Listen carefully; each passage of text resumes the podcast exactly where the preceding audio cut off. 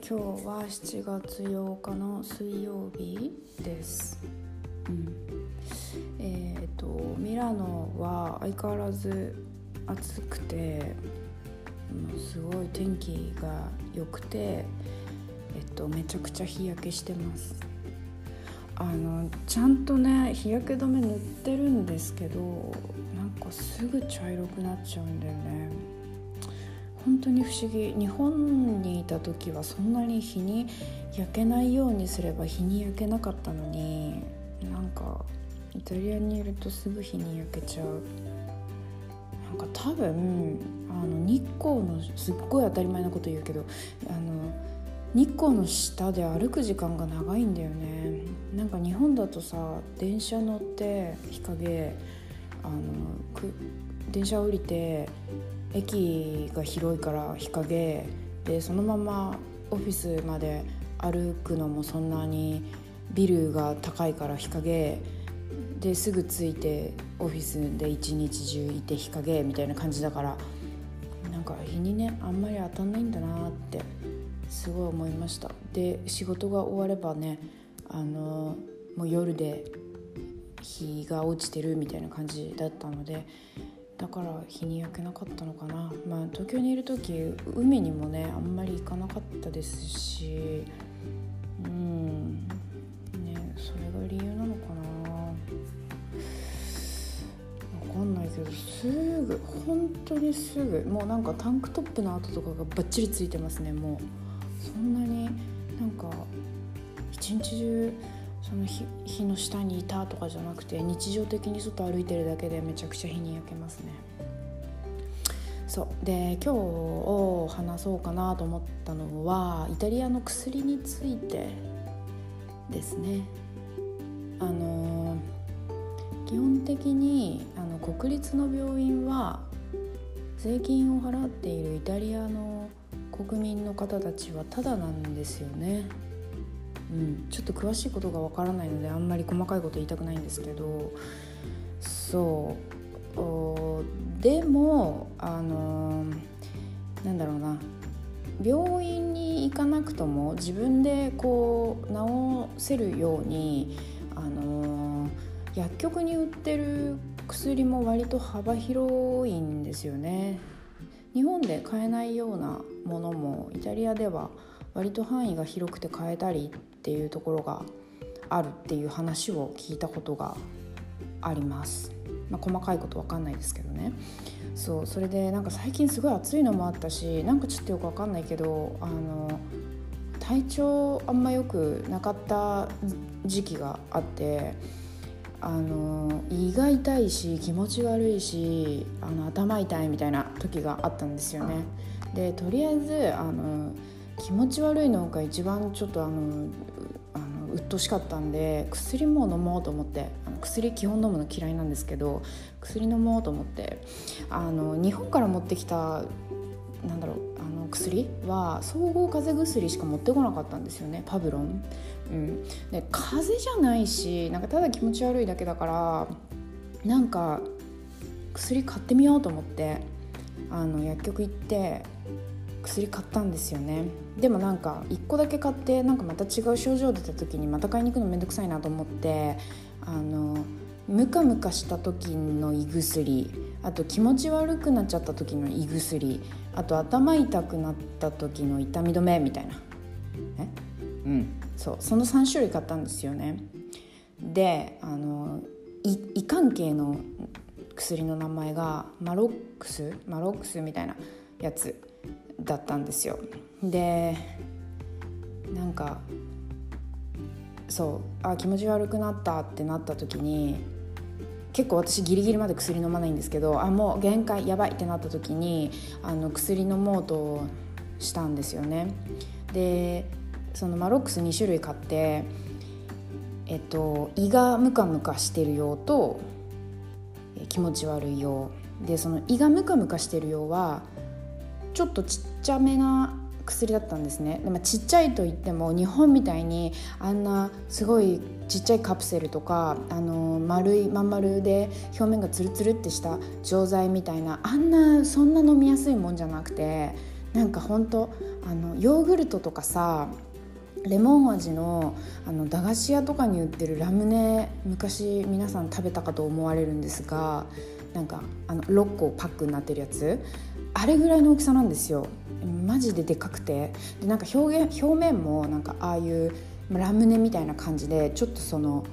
なんていうの？あの粉っぽいというかなんかそぼそぼそぼそってしてるんだよね。だからつるっとその喉に入らないようなやつなんですよ。でかい分厚い入りにくいみたいな、うん、ちょっとあんまり良い質の良い薬ではない。質の良いっていうか何ていうの？効果効能の話じゃなくて。飲みやすい薬ではなくて。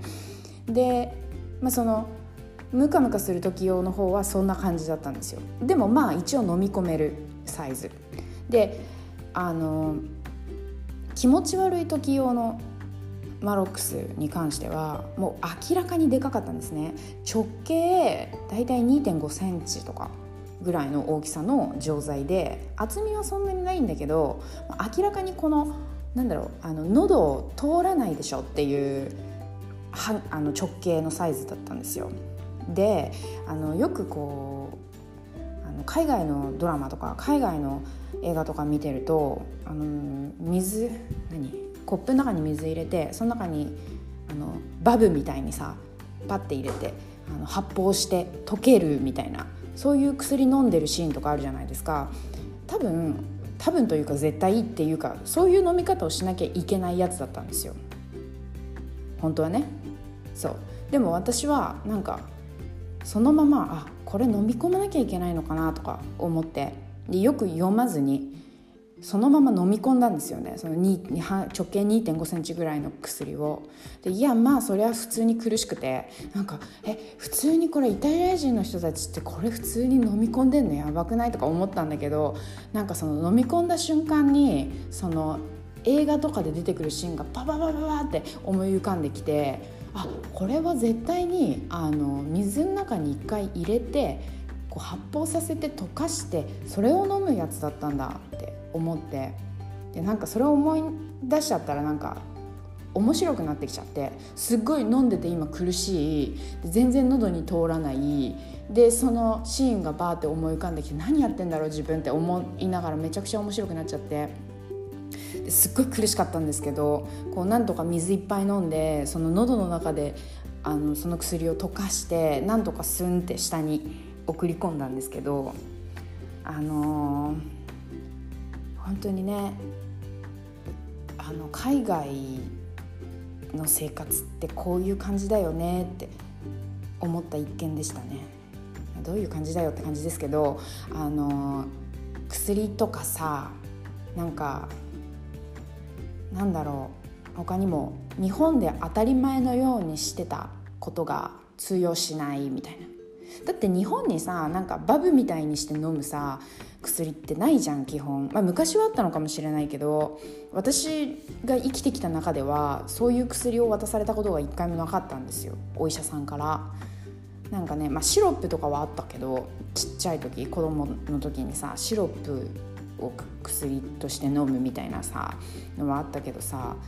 なんか水の中で溶かしてそれ飲むみたいな薬飲んだことなかったんですよね。本当にその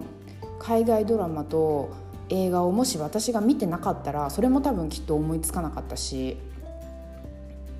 まあ、そもそもイタリア語読めよって話なんですけどあの、まあ、私は読まなかったんですけどねその あのなんだろう各国に通用しないあの常識みたいなのってあるなってすごい思いましたね。そう。でもね何にしてもねそのまま飲むあの方の錠剤もイタリアの薬でかいなって思います私は。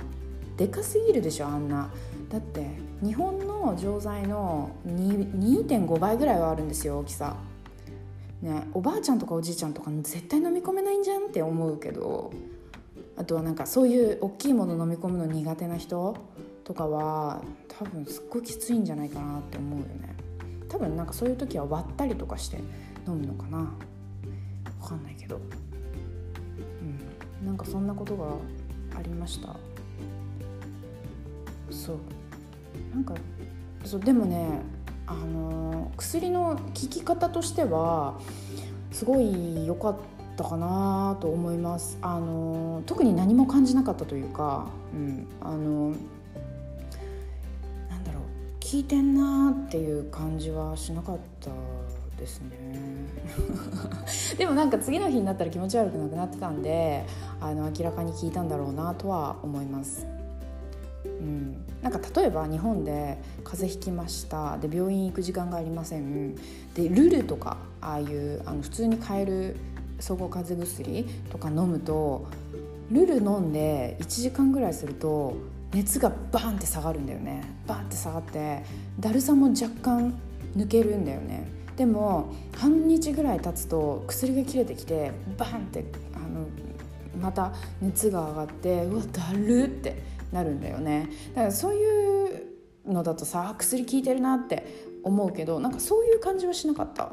んですよね。すごいこうナチュラルにあのなんかあのし穏やかに効いたっていう感じが印象が。ありました。まあ薬とかはね人によるし体に合うか合わないかっていうのが多分あると思うのであの海外の薬とか飲むの怖いなとかなんか強そうとか思うかもしれないんですけど、うん。まあ、試してみるのもありかなって思いましたね。そう。うん。であとなんだろうな。今日話すことなんかあったっけな。そう水について水についてもちょっと話したいなと思ったんですけどなんか最近友達とイタリアの水を飲めるか飲めないか問題みたいな話をしてたんですね。で私は常にあのペットボトルを買って飲んでるんですよ。でも私の友達は水道の蛇口から水を飲んでるんですよ。でなんかよくあの日本の旅行代理店とかに行ってさあのヨーロッパの方旅行する時はあの蛇口からひねった水を飲まないようにしてください。みたいなこと言われるじゃないですか。言われるかもしくはなんか注意事項みたいなところに書いてあるか。あとはなんかまあガイドブックとかにもそういうこと載ってると思うんですよね。うん、でもね私もそう思ってたんですよ。もう何も別に調べずにただその旅行代理店とか行った時にそういう風に言ってたなとかガイドブック読んだ時にそういうこと書いてあったなとかなんかインターネットで一回見たことあるなとかそういう印象だけであのイタリアの水は飲めません。だからあのペットボトル買わなきゃいけないみたいな感じのだけの理由でいつも買ってたんですね。でもその友達が言うにはなんかイタリアは水質検査をすごいちゃんとしてるらしいんですよ。でかつすごい説得力あった理由がその人がなんか大学であのー生物学？えなんだっけな？なんかちょっとよく分かんないけどあの病気人間のさあのー 体の中のこととかさあとはなんか細胞とかのこととか、うん、なんかよくわかんないけどそういう理系の人だったんですよね理系の方でその子が あのお勉強してきたしてきて大学の卒業論文の時にあのイタリアの水は安全かどうかみたいな、あの卒論を書いたらしいんですよ。で結果その子がいろいろ調べて卒論をまとめた結果あのイタリアの水は安全だっていう結果にたどり着きかつその子首席だったんですね。めちゃくちゃ説得力あんじゃんと思って。そう。それで だから私は、うん、そうそうなんだってちょっと信じたんですけどあのねなんかそのイタリアのお水ってで私はまあ結構あの直接は飲まないんですけどあのお料理とかには普通にねあのお米炊く時とかパスタ茹でる時とかは全然がっちり使うんですけどそのカルシウムっていうの？なんかその水を沸騰させるとその白いさ粉みたいのがめちゃくちゃこびりつくんですよ。多分カルシウムなんだと思うんですけどマグネシウムとかかな。そう。でなんかそれが体それがその水の中にすごく多く含まれてるからイタリアの水は。だからそれを飲み続けると体に堆積して何十年後20年後30年後に体に影響が出てくるよみたいな話を私はどっかで聞いたことがあって別に自分でねあの調べてこなかったけどその印象があったから飲まないようにしてたんですよ。でもその子が言うにはえじゃあさサプリメントでカルシウムとかマグネシウムとかさのなんで飲むの？とか言われてまあ確かにそうだみたいな。そう。それでだから水を別に水質検査はちゃんとしてるしその浮かんでくるその白い粉状の物体は別にカルシウムとマグネシウムであり危険なものではないと。そうなると別に飲んでもいいしなんか害はないんだよって言われてかつあのイタリアの水道から出る水に関してはこう定期的な水質検査が行われているけどあのペットボトルの中に入ってる水に関してはペットボトルの中に入れるっていう作業をしている時に1回だけ水質検査をしているだけであってじゃあそれをパッケージして開けた時に菌とかの繁殖はどうなのかっていうとわからないよねって言われたんですよ。うん、確かにそうですね。うん、ちょっとわかんないけど。って言われて結果あの水道から飲んでも大丈夫なんだよって。まあいろいろねあのイタリア語と英語を交えながらいろいろ他にもいろんなこと言ってたんですけどちょっと難しくて分からなかったのでそこは割愛しますがあのって言われたんだけどやっぱねこう私がそのヨーロッパで水道をひねってそこから生水を飲むっていうのは危ないみたいなその何の根拠もないイメージみたいのが何十年にもわたって私の中に入り込んで染み込んでしまったがゆえにそういうこの現地の人からちゃんとしたことを言われてもうんなんか「うんそうなんだ。じゃあ明日からその水飲もうってあの蛇口からひねって水飲もうってねなんかね思えなくてね。うんいまだにあのペットボトルの水買ってますけどね、人それぞれですよね。あの心の問題なのでね。あの事実がどうなのか真実がどうなのかっていうところも大事ですけどね。あのメンタルのところも大事なのでね。まああの分かんないです。なので私は結局どっちをおすすめするとも言わないですけど自分が飲みたい方を飲めばいいんじゃないって思ったりしますね、どうなんだろうね。っていうかなんでそのガイドブックとかさ旅行代理店の人たちはさヨーロッパの水をさそのまま飲んじゃダメだよっていうようになったんだろうね。うん分かんないけど。その私は東京の水に関してはあの消毒が強すぎて飲めなかったです逆にね。逆にというか、まあ、安全のためにすごく消毒をしているんだろうなとは思うんですけど、まあ、日本の水はねあの安全安全なの？なんかよくわかんないです。いろいろあると思うからね。知らないけどあのー、そう。でもね少なからず私はあの飲めなかったですね。こう飲もうとした瞬間に塩素の匂いするみたいなプールの水飲んでるみたいな感覚になる。のが嫌であの東京の水飲まなかったですね蛇口から。うん。そう。なんか私が生まれた場所の水はすごくあの綺麗で地下水ですごいお水が綺麗な場所で生まれたんですね私。なのであの実家の水はガンガン飲んでたんですよ水をガンガン飲んでたんですけど東京で一人暮らししてあの都内の方に住んで、まあ、都内というか、うん、都内に近い方に住んであのなんでこんなに臭いんだってずっと思ってましたね。だから飲めなかったな。うん。そう。っていう感じであのイタリアに来て、まあ、旅行にねあの来られてもし水を飲みたくなって蛇口からの万が一万万が一飲んじゃったとしても、まあ、場所によりますけど大丈夫だと思いますね。うん、少なくとも私はあの料理でガンガン食べてるし飲んでるんであのそれでも結構ピンピンしてるので大丈夫だと思います。まあ、お腹がすごく弱い人とかはね、あのー、やめた方がいいのかな。でも水水質検査はちゃんとしてるんだってイタリアは。だから大丈夫だと思います。わかんないけど。うん。はい。そんな感じで今日は以上にします。うわすっごい長かった。はい終わりです。